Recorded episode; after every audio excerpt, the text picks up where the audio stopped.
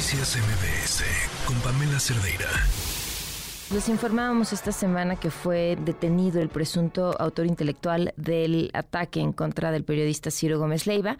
Le agradezco muchísimo a Ciro que nos tome la llamada y nos acompañe, quien nos ha compartido también en otra ocasión anterior cómo va este proceso, una vez que había solicitado que la Fiscalía General de la República eh, atrajera el caso. ¿Cómo estás, Ciro? Buenas tardes. Hola Pamela, ¿cómo estás? Gusto en saludarte. Buenas tardes, a tus órdenes. ¿Cómo recibiste esta noticia? es un paso sin duda de las autoridades mexicanas que desde enero, febrero nos habían hablado de ese personaje, el patrón, el señor Escárcega.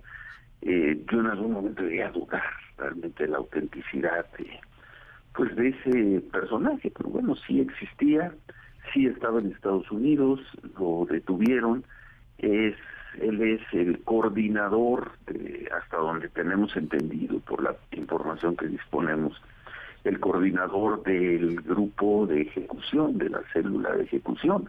Y vamos a ver si con su detención se puede dar un paso para avanzar, llegar a saber algún día quién pudo haber sido o quién fue el autor intelectual del atentado. Esto ya lo estaba trabajando entonces la Fiscalía de la Ciudad de México.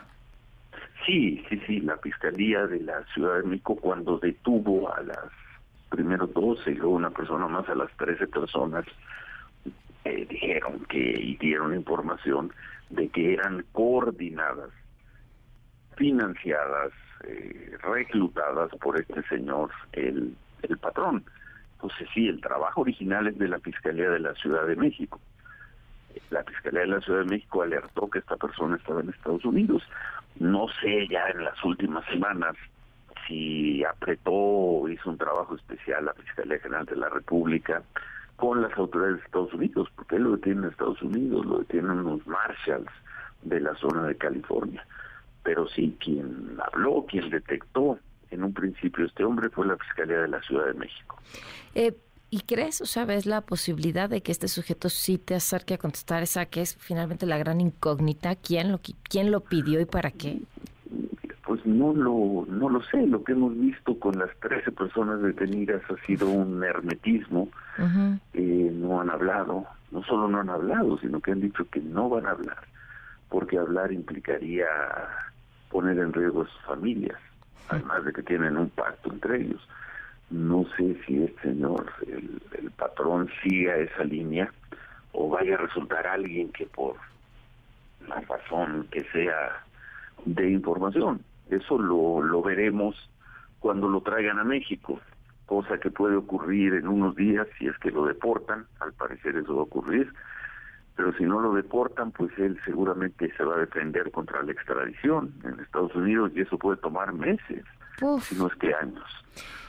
Eh, no, no sé cómo, pues el proceso independientemente de esto que nos explicas que falta, ¿no? el que llegue y eso hay un procedimiento, pero eh, ¿te carean en algún momento con alguno de ellos? No, ¿O puedes pedirlo tú? No, no, no, no. No, de yo carearme con ellos, no. no. Yo como víctima tengo derecho a estar presente en las audiencias, en las audiencias intermedias cosa que no he hecho todavía, pero que haré seguramente, haré en alguna ocasión. Pero ahí voy como víctima, voy a ver la, audiencia.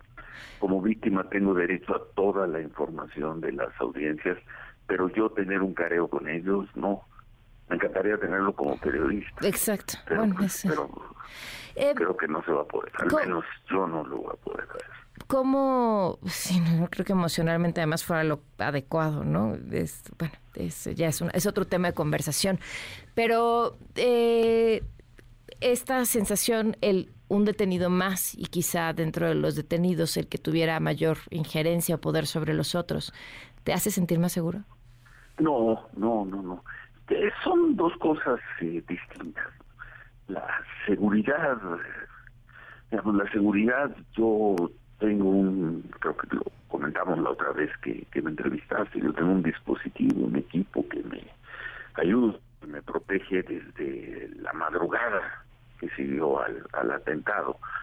En ese sentido te puedo decir que bueno, no es un tema sobre el cual yo esté pensando, ni creo que con la captura de este hombre haya necesidad de fortalecer o de relajar la seguridad, ¿no? A lo que quizá nos podría acercar la detención de este señor, el patrón, quizás sería tener un poco más de información, pero pues eso dependerá de el quantum de información, la cantidad de información que él quiera o esté interesado en aportar. Claro.